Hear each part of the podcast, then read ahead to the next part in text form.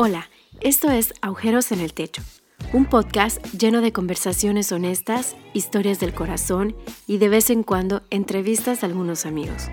Todo esto tiene la intención de sacarte una sonrisa y animarte en esta aventura llamada vida. Disfruta de este episodio con una buena taza de café y tu corazón libre de juicios. Hola amigos, espero que se encuentren muy bien. Eh, estoy en un episodio nuevo de Agüeros en el Techo. Espero que este 2020 la estén pasando increíblemente bien. Estoy con un invitado súper bueno, ¿verdad? Eh, es alguien que creo que he visto su trabajo en, en, redes sociales, conocemos gente en común por ahí y él se llama Eduardo Steino, ¿verdad? Entonces, bro, gracias por, por esta conversación. Tal vez si nos quieres contar un poco quién sos y todo y ya vamos entrando un poco al tema. ¿Qué onda, Kike? Pues mucho, mucho gusto. Mucho gusto estar por acá contigo. Eh, antes que nada, ya te lo dije, lo, quiero que, que, lo escuche la gente. Eres, eres de las personas que, que, más consumo su contenido y que me inspira muchísimo. nunca imaginé estar platicando contigo en tu podcast, entonces es un honor. Y este, pues aquí andamos.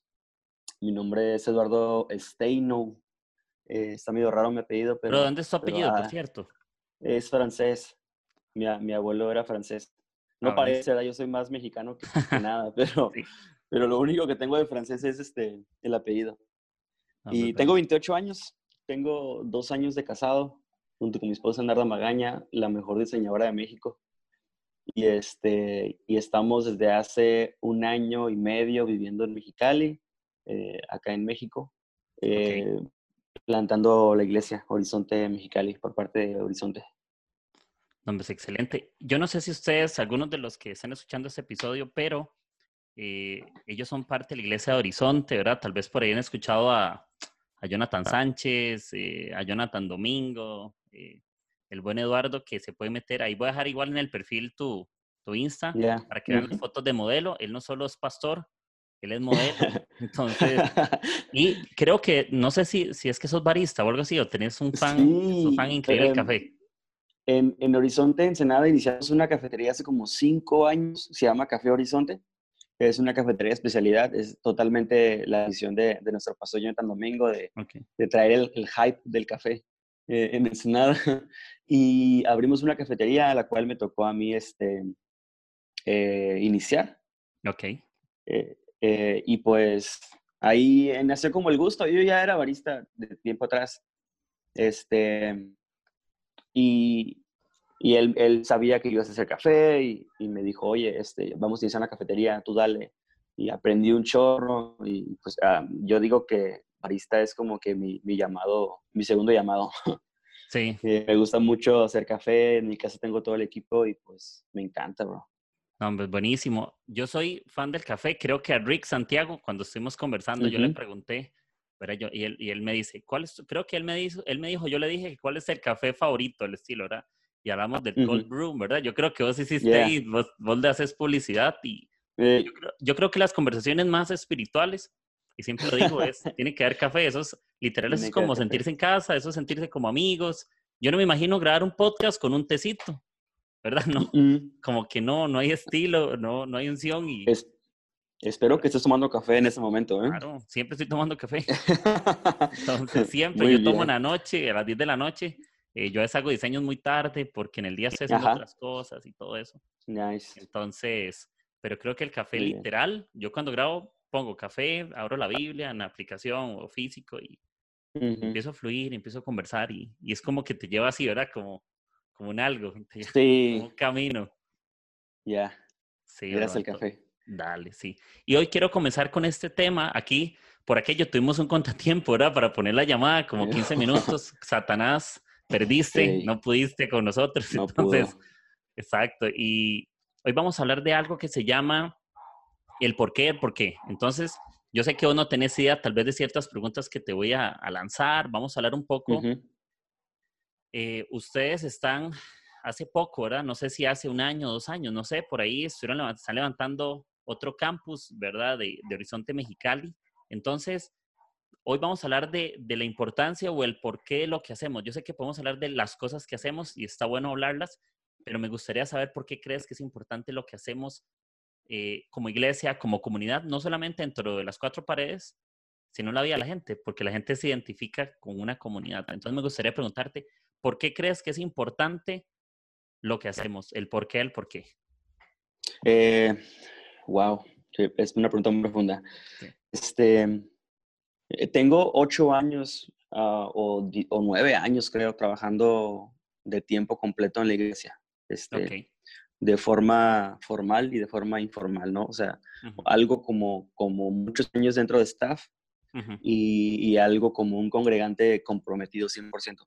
Buenísimo. Entonces, eh, desde el principio eh, que empecé a ir a, la iglesia y empecé como a conocer todo este rollo de, del servicio y eso, eh, yo sentía un, un, y lo sigo sintiendo, creo que es, algo que, que, jamás he dejado de sentir, pero siento que, que el servicio, el compromiso dentro de la iglesia eh, define en parte muchísimo acerca de, de, tu carácter, de tu propósito en la vida, de, de, todo esto que te conecta como, como creación de Dios, ¿no? Sí.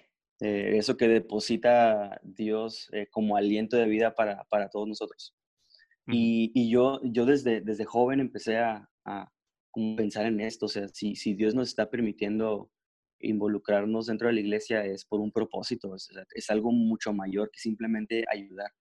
Cuando, eso es el, el inicio, cuando a mí me, me, llaman a, Horizonte Mexicali fue, fue un momento muy, muy loco y muy, eh, muy de parte de Dios, muy oportuno. Este, porque yo no era la persona que estaba planeada para que me fuera a Mexicali. yo, yo, estaba trabajando con adolescentes eh, por dos años. este, un boom dentro de la iglesia, súper padre la persona que se iba a ir a, Mexicali de, último momento, en la última junta, no se pudo ir. Entonces, para ese entonces, Dios ya había tratado conmigo por dos años trabajando eh, full en casi todas las áreas de producción, director creativo de la escuela de liderazgo que tenemos en Ensenada, eh, trabajando con adolescentes, eh, este, metido en consejería, eh, muchas áreas que ni te imaginas, habilitando espacios, haciendo que eh, adolescentes sirvan, total. este, eh, todo eso a mí me, me, abrió como un camino de, en donde yo pude entender el, el, tiempo correcto en el que Dios me estaba como, como llevando a un segundo, a un segundo nivel, no, no sé si me explico. El plantar una iglesia es, es, es algo que te consume 100%. Mientras no experimentes como, como la profundidad de lo que es servir, ¿sabes? Eh, yo, yo creo que pude haber llegado muy, muy frustrado a una plantación de iglesia si no hubiera pasado por todo este proceso de desarrollo. Entonces, eh, explico esto como para poner como en contexto lo que, lo que, lo que pueda decir acerca de, del porqué de los porqués y, todo eso. Dale, dale, sí, sí. Pero ah, la, la iglesia es el, es el, lugar que Dios, que Dios va a usar para manifestarse al mundo entero. Entonces, eh, creo que hay, hay una gran responsabilidad por nuestra parte de entender lo que Dios quiere hacer por medio de su iglesia. Exacto. Y Entonces, creo que, eh, creo que ese es uno de los, de los porqués detrás, de, detrás del porqué de todo eso. ¿Por qué es tan importante lo que hacemos? Porque el propósito de Dios es, es, algo, es algo fuerte para, para este universo. Incluso cuando yo me puedo pensar de algo, cuando la Biblia habla la historia de, de la oveja perdida, ¿verdad? Y que están a 99 y que él se va por la perdida. Yo me imagino a Dios como diciendo, o uno en su humanidad pensando como Dios, ah, pero hay 99, o yo me, yo me siento bien porque es la mayoría. Y cuando uh esto la iglesia y que Dios trata con uno, yo lo veo como una semilla. Eh, la semilla tiene que morir para que dé fruto, igual como vos decís, tuviste que tal vez morir en ese tiempo a cosas, al ego, a sueños, a luchas internas que tal vez nadie conoce y de por la gracia de Dios al final estás ahí. Eh, yo he escuchado, pero no sé si es cierto, dicen que Mexicali es como demasiado caliente. Bro, es, es un desierto. Yo estuve viendo en internet de Mexicali, pongan en Google temperatura Mexicali y, salía algo exagerado, ¿verdad? Y sí. Y al final Dios se lleva hasta lugares que son incómodos, ¿verdad? Porque uno dice, imagínate que Dios te hubiera llevado a Horizonte, Nueva York, no sé, algo bien de ciudad. sí. Bro, y, yo de, cabe, cabe, recalcar que no, no era mi plan venir a Mexicali. ¿eh? eh yo desde que agarro el, el, el, grupo de adolescentes, mi esposa que está, que está, delante de mí, yo me acuerdo que le dije a ella, voy a orar a Dios dos años en adolescentes. Eh, la iglesia se plantaba en noviembre y, eh, y, el, y meses antes hablaron conmigo y me dijeron en noviembre empieza la iglesia. Y en noviembre se cumplía los dos años de adolescentes. Claro. Entonces, mi plan, eh, cuando Jonathan habló conmigo, fue decirle, oye, yo me, yo me voy a ir a, a Tijuana, entonces si, si hay planes de abrir un campus en Tijuana, pues yo me voy.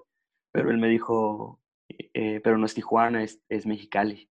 Y para mí fue, ok, no es el lugar que yo quiero, pero sí es el tiempo que Dios quiere, entonces vámonos.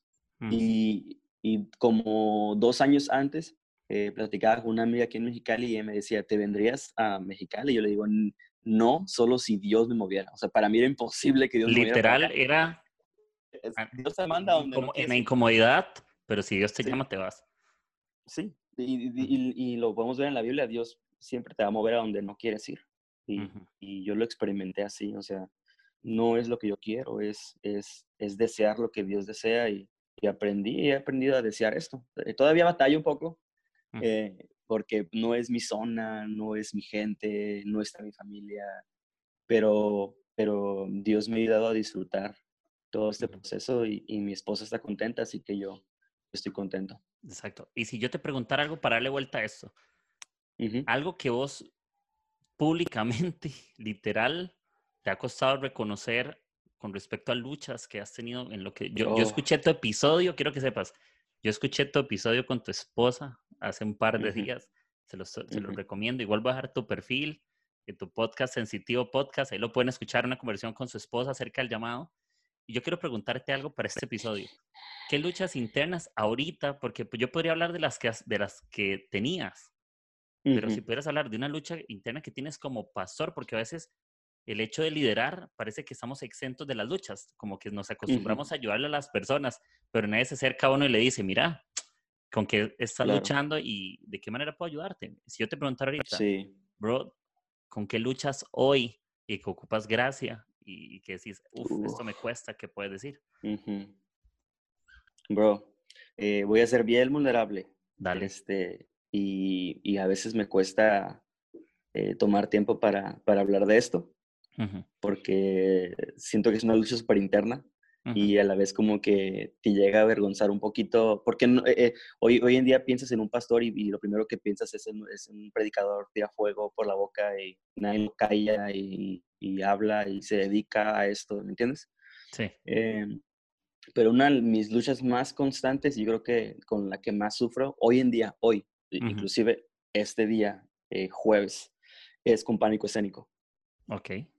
Em, desde, desde, chico, o sea, desde chico en los honores de la bandera, eh, desmayarme por, por los nervios. Eh, soy una persona súper nerviosa, una persona que, que se preocupa muy rápido. Creo que, creo que en parte eso desarrolla en mí como una responsabilidad grande por lo que estamos haciendo y, y soy el primero por ser el primero en preocuparse y soy el último en irse por ser el primero en preocuparse.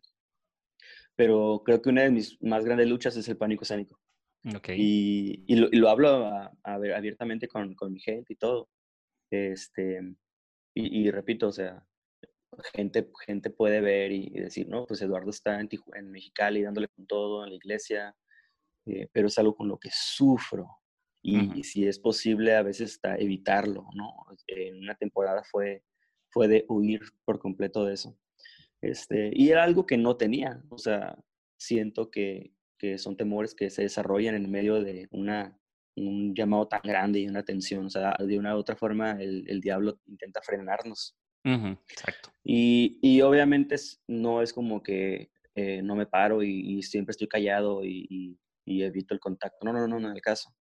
Eh, eso me abrió una brecha a desarrollarme como, como un desarrollador, un, desarrollador, un habilitador, un facilitador. Entonces, eh, no es mi área ahí, pero no me voy a quedar sin área, voy a, voy a, a, usar todo este potencial que está escondido por, en otras áreas, ¿no? Y eso me ha ayudado a conectar con gente, a conectar a gente con, con más gente, a habilitar un chorro de espacios eh, dentro de la iglesia. Eh, no sé si, si, es como el judo. En el judo usas la fuerza de la otra persona. No sé si estoy bien, pero siento que es, es fuerte ese problema que, que lo agarro y lo agarro del cuello y vámonos, vámonos por mi lado, ¿me entiendes? Y la iglesia está muy contenta con eso, así que este, son luchas que, que estoy dispuesto a, a, ganar, pero no, que no quiere decir que no sea difícil, es, es muy complicado, pero son mis grandes luchas. incluso cuando vos hablas de, de cosas, yo creo que esas luchas muchas veces son necesarias y las que nos lanzan como catapulta a lo difícil, porque muchas veces no sabemos lidiar en el, en el Valle de Sombra, justamente porque nunca hemos estado ahí. Si vos decís, mira, ya, ya he estado en Valle de Sombra alguna vez, Dios me ayudó, creemos en un Dios fiel que te va a volver a ayudar, porque cuando pensamos en Dios, yo no pienso en un Dios que lo fue, es un Dios que lo sigue siendo. Entonces, y, y, el ser vulnerable es al final en nuestro llamado, porque todos piensan que el llamado de Dios es como, Dios me habló y me dijo, voy a ser pastor, y, y a veces nunca lo escuchaste con una voz audible. Es a las habilidades, a las oportunidades, al momento, a lo que estás viendo en tu corazón. Y yo estoy leyendo un libro de, que lo puse, bueno, estamos en un grupo que se llama Podcasters Cristianos en Español, que hablamos de todo lo que estés de locura, todo se vale. Y me pasaron un libro que se llama Love Wins de Rob Bell, ¿verdad? El tipo es muy loco, no creo que sea el gusto de todos, pero me gusta que, que él en vez de respuestas da preguntas. Y él hablaba acerca del llamado, y el corazón y él decía algo. Por ejemplo, ¿cómo puedes pensar eh, que la situación que viviste, sea la que sea, la que no es la que viene en la Biblia, no es una voz audible del cielo que te dijo que ibas a hacer eso, pero cada cosa que ves en tu vida es vivir la eternidad desde ahorita, es vivir el llamado. Cuando hoy lo que, haces, lo que haces hoy para bendecir a otra persona es parte de tu llamado, pero Dios no te dijo en la mañana, tienes que eh, ir a ayudarle a la señora, ¿sí entiendes? Todo lo que hagas hoy en tu detalle responde al llamado de Dios. Tu vida misma, tus dones responden al llamado. Tus luchas responden al llamado. No solo tus victorias, sino tus luchas, como sí. del pánico escénico. Yo creo que en algún uh. momento como que, no sé si lo, si habla, no, no hablaste abiertamente de eso, pero yo algo leí o algo subiste o en algo escuché, ¿verdad? Pero yo digo, cuando el llamado es está, es como Moisés, justamente. ¿verdad? Que, ok, Dios le da una vara y Moisés dice que no es hábil en sus palabras. Pero, ¿qué es lo que le dice? Moisés igual, de que lo va a usar, que le da una vara con Jeremías, que él es muy joven y que no sabe tampoco hablar muy bien. Y él le dice, no te preocupes, porque tú vas a estar y tú vas a ir donde yo quiera que tú vayas. Entonces, cuando me puedo pensar en eso y cuando yo pienso en tu vida, yo digo, yo también tengo 28 por aquello, yo sé que nos vemos como 22 por la gloria Yo, yo sé, yo sé. Exacto, porque tomamos café y tenemos barba, entonces, supuesto, eso ayuda, nos tapa la cara. La barba no está para la cara, entonces la, para eso funciona. Y cuando vos decías esto, tu lucha de, del pánico escénico, yo creo que también hay un pánico escénico con el que luchamos a solas, ¿verdad? Esas preguntas que te haces y que yo digo, ¿seré yo la persona o Jonathan será equivocado? ¿Seré yo la persona o ellos están confiando en quien no deberían de haber confiado? O el mensaje que hoy prediqué era el que ocupaba predicar o no estuve a la talla, porque te podrías hacer esa pregunta, ¿soy el líder que yo quiero ser o soy el líder que ellos merecen que yo sea? ¿Verdad? Porque que, lucha, porque es una lucha, me pasa. Sí. Pastor adolescentes en iglesia y yo a veces tengo esa lucha y yo, ok, yo tengo que enseñar este domingo, ¿verdad? Eh, bueno, un domingo de esos me toca. Eh, y mi pregunta es, ¿cómo yo sé el mensaje que tengo que compartir. ¿Cómo ellos pueden confiar? Digamos, de verdad, cuando yo algo me equivoco o cuando ellos se equivocan y conversamos de esto, yo digo, la única respuesta al final es confiamos en que nos llamó. No hay algo más que nos pueda sostener porque podría ser demasiado bueno, podrían ser tus mensajes los mejores por un tiempo, pero en tu mala temporada, ¿qué tal si tus mensajes no fueron ese fuego? Y no todos tus mensajes tienen que ser fuego. Hay veces que la gente ocupa un, algo, un rocío que caiga, algo suave, algo despacito, algo que estás viviendo, pero que no es un fuego que, que se fueron así como, ah, impactados, no, tal vez algo que les incomodó el corazón en silencio. Entonces, claro. ¿Cómo, cómo cuesta? ¿Verdad? Eh, yo, yo te hablaba, ahora que estábamos hablando de, de, de la envidia. Te prometo, sin ser espiritual, te prometo que yo reconocía eso hace como unos 15, 22 días. Y yo estoy seguro que por años lo, lo sentí, pero lo disfracé. Y yo dije, sí. y, no, y, no, en todos los temas, no, no, es que soy envidioso con todo, ¿verdad? Hay cosas que no importan, pero decía, ¿sabes por qué me cuesta acelerar a la gente? Porque soy un envidioso. Esa es la respuesta. No, porque, no porque yo no sepa, yo sí sé hacerlo. Lo que no sabía era reconocer mi envidia, por eso no la podía cambiar. Wow. Entonces, como decirlo, el pánico escénico. ¿Cómo Dios va a trabajar en tu pánico escénico? Reconociendo que lo tenés.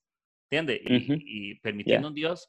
Ahí podría estar, no sé, vos puedes pensar en todos los relevantes de los que hablamos, ¿verdad? Y, pastor stop y, podrían estar en esa iglesia y tal vez vos decís, tal vez harían un mejor trabajo que vos. Pero al final estás ahí por la misma razón, por la gracia, que aunque no es tu zona de confort, ¿verdad? Ahí estás. No, sí, sí, sí Dios, si Dios nos llamó es por algo. Sí. Y y, creo que sí tiene también mucho que ver con, con lo que podemos ofrecer o podemos, lo que Dios puede usar a través de nosotros, ¿no? Eh, no somos robots, somos, somos humanos y Dios sabe nuestras debilidades y aún así Él nos permite como poner nuestras manos en su obra y, y moldear y, y, mover poquito y, y, porque, porque eso es, o sea, él, él, nos permite trabajar, ¿no? Por medio de esto y por eso yo creo que hay tanta diversidad de ministerios, hay tanta diversidad de dones y talentos porque Dios permite que construir con nosotros eh, la iglesia y construir a través de nosotros muchas cosas. Este, y, y sí, eh, gran parte de, de las luchas que, que, todo líder enfrenta tiene mucho que ver con una lucha interna, no, no, tanto, no tanto afuera. Afuera siempre va a haber o críticas o celebración, eh, no hay otra. La gente, la misma gente que te celebre, la misma gente que te va a criticar. Entonces, no, un líder no, no, un líder no, cristiano, cualquier persona no debería estar eh, tan preocupado por, por lo que se dice alrededor, aunque, aunque sí es importante, eh, pero en el contexto de los pensamientos, las luchas, los pecados, eh, las, todo esto que te puede, te puede frenar en tu corazón y tu pensamiento, es donde realmente debemos de tener atención, ¿no? Porque la gente sí necesita a, a líderes conscientes de esto tuvimos una racha en donde la depresión estuvo haciendo de las suyas en, en muchas eh, áreas de la iglesia y nos enteramos de, de suicidios y, y, todo eso, pero si realmente no, eso, eso es un extremo, ¿no? Lo escuchamos, lo vimos, eh, gente murió, y, pero si nos, nos, atreviéramos a hablar de nuestros pequeños, nuestras pequeñas luchas, eh, que para la gente son pequeñas, podríamos darnos cuenta en lo personal que son luchas grandes, son luchas que, que estamos batallando, sino que, que, que si nos dejamos, nos, nos caemos. Y esa es la realidad, que la, gente debe entender esto. Si hay alguien que está escuchando, que tiene un líder que lo puede identificar como inseguro, lo puede identificar como, como cualquier otra etiqueta, creo que debe ser consciente de, de, cómo ayudarlo, de, cómo acompañarlo, eh, de cómo ah, limita y me frena, pero no me quedo ahí. Em, creo que, y no sé si sepas, lo voy a abrir, lo voy a contar a abrir también también. Eh, el Horizonte Mexicali es uno de los campos que en menos de, de no sé cuántos, no sé, menos de tres meses eh, se desarrolló mm, tres veces más rápido que cualquier otro campus que tenemos en Horizonte se escucha bien, bien orgulloso, pero quiero ser muy, muy abierto. Eh, creo que en parte a que eso se desarrollara tiene mucho que ver con mi, con mi carácter, la gracia que Dios nos da para conectar con la gente y, el propósito grande que Dios tenía, ¿no? Como, como en todas las iglesias. Pero yo sabía con qué, con qué estaba batallando y, y, y a la vez también entendía que si Dios me estaba permitiendo poner las manos en su obra, era porque algo, algo en mí quería utilizar. Eh, primer, la primera noche oficial teníamos 80 servidores totalmente de, de Horizonte Mexicali, contando como 50 eh, 50 alumnos de la Escuela de Liderazgo, más toda la gente que corrió de, de Horizonte, Ensenada, Horizonte Mexicali para la inauguración. O sea, éramos como 160 personas de, de, en total, que ni siquiera eran personas que se iban a congregar, eran personas que estaban sirviendo, contando 80 servidores de Mexicali. Eh, para no ser el cuento más largo, este, siento yo tiene mucho que ver con, con darme cuenta y aceptar que, cuáles son mis limitaciones para poder encontrar la forma en la que, en la que yo pueda disfrutar servir y, disfrutar liderar. Sí, incluso con el tema que vos decías de, de, identificarte con tus pastores o líderes, ¿verdad? Que son humanos. Sí. Y yo algo que yo, eso fue una, una nota que apunté en la mañana. A mí me pasa que yo apunto notas que leo o que escucho y que mezclo ideas o cosas que tienen en mi corazón y es que muchas veces podríamos vernos delante de otros como íconos. Entonces, cuando te ven como un ícono, ten algo que siempre es así, ¿entiendes? Cuando algo que tú admiras, pero también qué bueno ser solamente una persona con quien te puedes identificar un, y no un ícono a quien admirar. Porque la gente normalmente puede lograr admirar tus buenos momentos, pero ¿quién admira tus momentos difíciles? ¿Me entiendes? es, más, es mejor identificarte con sus momentos difíciles porque la gente te admira cuando sales de ellos, por supuesto, pero cuando estás en el momento que vos decís, qué duro, eh, no sé, me siento solo, sí, la gente podría pensar que estoy muy bien, pero hay una batalla adentro que me hace sentir inseguro, que me hace sentir así. 100%. Y, a veces toca, como Jesús, ¿verdad? Que se quitó el manto de liderazgo literal y se puso la túnica, se puso el manto, perdón, en, las piernas y lava los pies a los discípulos. Y, y, sí, se ganó la admiración de su gente, pero no se, la, no se la ganó por ser el hijo de Dios, ¿entiendes? No por ser tal persona, no por una posición, sino por servir, que vos decís. Cuando la gente piensa en Eduardo, ¿en qué piensan, verdad? Y, si vos podrías pensar ahorita, no sé, un ejemplo que vos creas de vos mismo, una palabra que vos sentís que te identifica. Escuché, por ejemplo, tu Insta dice facilitador, yo lo leí. 100%, eso es, es mi llamado. Exacto, ¿qué es? Sí.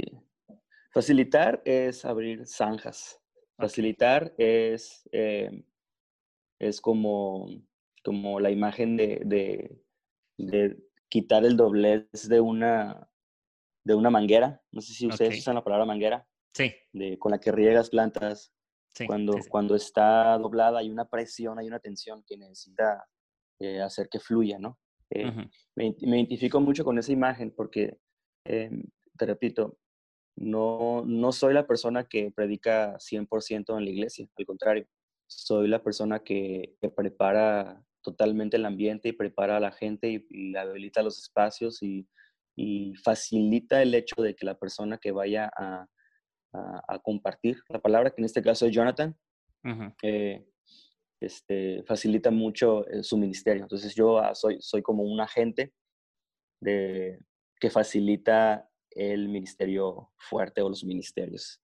Soy, soy ese, soy ese ingrediente que, que, hace efecto a que, a que el, ambiente se prenda o, los, los, líderes, los voluntarios sepan a dónde dirigirse.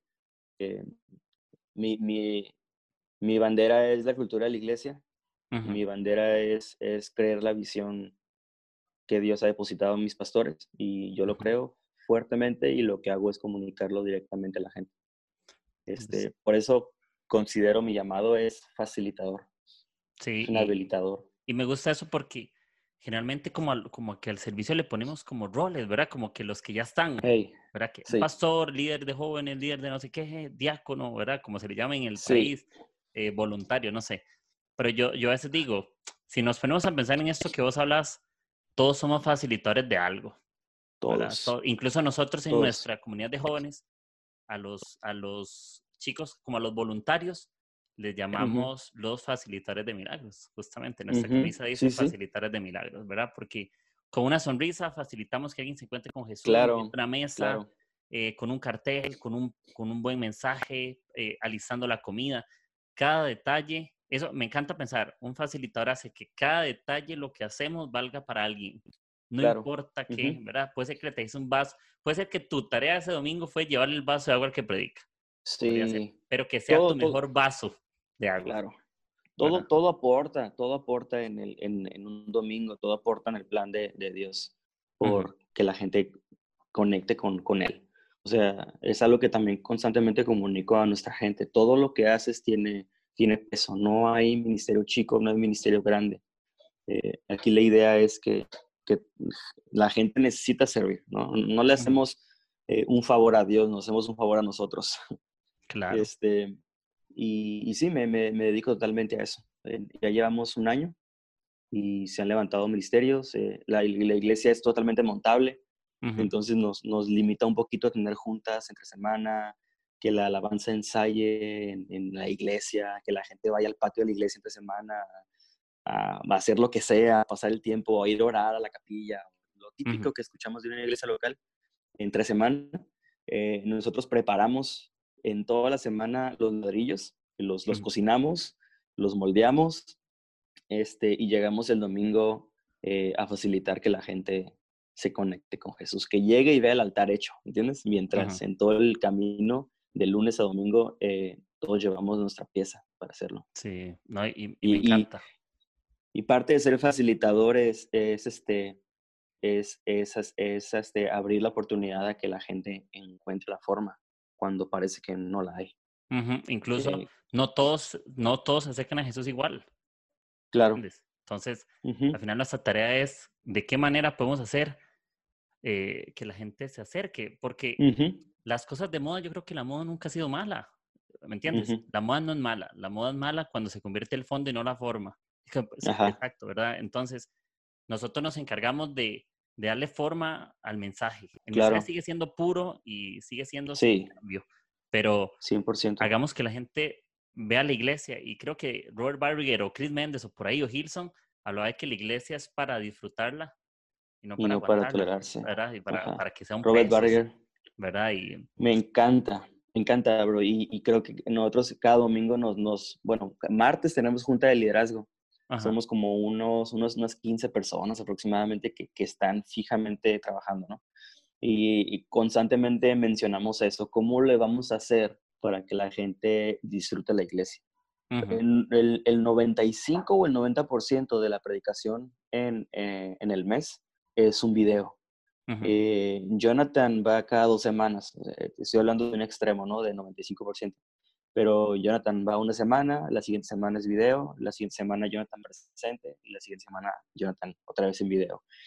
Al principio, la gente que no conectaba con la visión de la iglesia, y tiene mucho que ver con nuestra responsabilidad como líderes, eh, batallaba mucho con el, con, el, con el cambio o el choque cultural de decir, oye, ¿por, ¿por qué no hay alguien parado al frente? ¿Entiendes?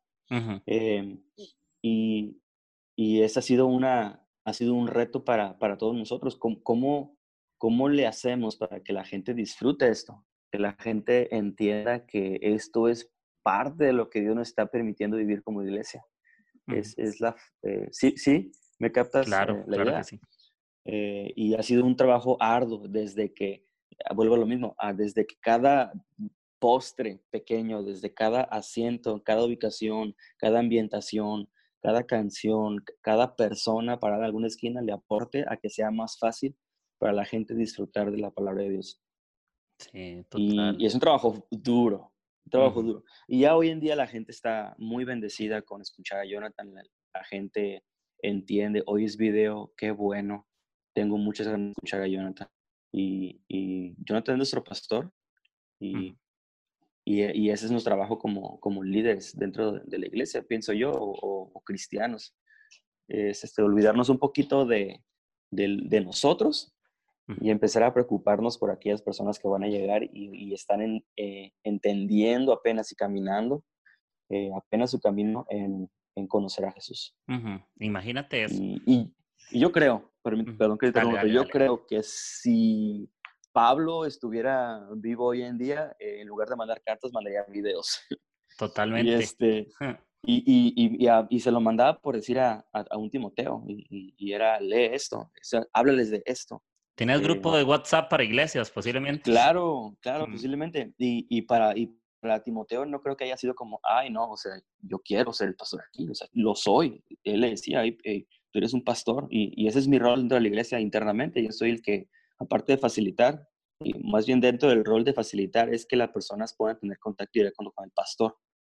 y puedan comunicarse con él. Y, mi responsabilidad es que las personas estén en armonía, las personas estén eh, em, siendo escuchadas, siendo aconsejadas y, obviamente comunicando a Jesús en, todo lo que, en todo lo que pueda. Pero sí, no se interrumpo otra vez. Dale, dale. Em, con respecto a lo que te decía la plataforma, qué bueno que, que, la gente pueda, pueda verte, que no sos el único que puede ser en la plataforma, sino que podemos levantar a todos y que todos estemos en la plataforma. Porque cuando la gente se identifica en una plataforma, todos sirven. Hagamos que toda la iglesia sea una plataforma, no solo el altar donde se predica, porque parece que le damos la responsabilidad de servir a los que predican, a los músicos, a fulano, al, al, que, al, que, al presentador de la reunión, no sé, y parece que la gente de abajo está en el cine, cuando al final todos somos la película, al final todos somos protagonistas, al final el protagonista no es el que predica y el que abre el telón no es el que está en la silla, ¿entiendes? Todos, todos podemos ser protagonistas de la historia que Dios hace con la iglesia. El protagonista que le tocó el vaso de agua, ese es su papel ese día y que lo haga bien. Y como hablábamos, que lo que hagas, la Biblia dice, que todo lo que hagas lo hagas para Dios y, si lo haces para Dios lo vas a hacer bien, lo vas a hacer mejor, lo vas a hacer con excelencia, lo vas a hacer con buena actitud, porque ¿qué te serviría hacer algo bueno con la actitud mala? ¿Entiendes? Sí. ¿De qué te serviría? ¿Verdad? Como vos decís de facilitar. Vos podrías hacer tu mejor trabajo con las personas, pero ¿qué tal si haces tu mejor trabajo con tu mejor actitud? claro. Creo que eso va a cambiar y, y, yo voy a hacer un anuncio importante aquí. Te pedimos, por favor, que vuelvas a grabar episodios. de Sensitivo Podcast. Yo los animo a que los escuchen. Yo sé que como en diciembre fue el último, por ahí me parece, ¿no? Sí. ¿Verdad? Eh, escúchenlo. Tiene episodios muy buenos. Me gusta mucho tu contenido porque es del corazón, justamente, ¿verdad? No, Cada persona tiene su estilo, no hay uno mejor que otro. Algunos les gusta pelear más, otros menos. Otros son más teológicos, otros son más prácticos. Entonces, la idea es que todo lo que hacemos y lo que somos apunte a Jesús la forma y como yo te digo, tienen que escuchar ese episodio, por favor, el tuyo con tu esposa, ¿verdad, Narda? Eh, sobre el llamado. E igual yo les voy a dejar tu, les voy a dejar tu perfil ahí en el, en el, en el episodio y métanse al perfil y van a encontrar el, eh, en Spotify. También pueden escucharlo como Sensitivo Podcast. Entonces ahí sale como una mano con, con sus tatuajes. Tiene tatuajes muy buenos. Creo que tenés como un ojo, ¿verdad? O algo así por ahí. Sí, un ojo. Sí, tenés ahí cosas, cosas, herejes, pero igual, igual, igual Dios lo sigue usando, ¿verdad? Tiene, si le das vuelta al ojo, tiene un mensaje subliminal. Ya, sí, sí, sí. ¿Verdad? A veces es un pajarito. Exacto.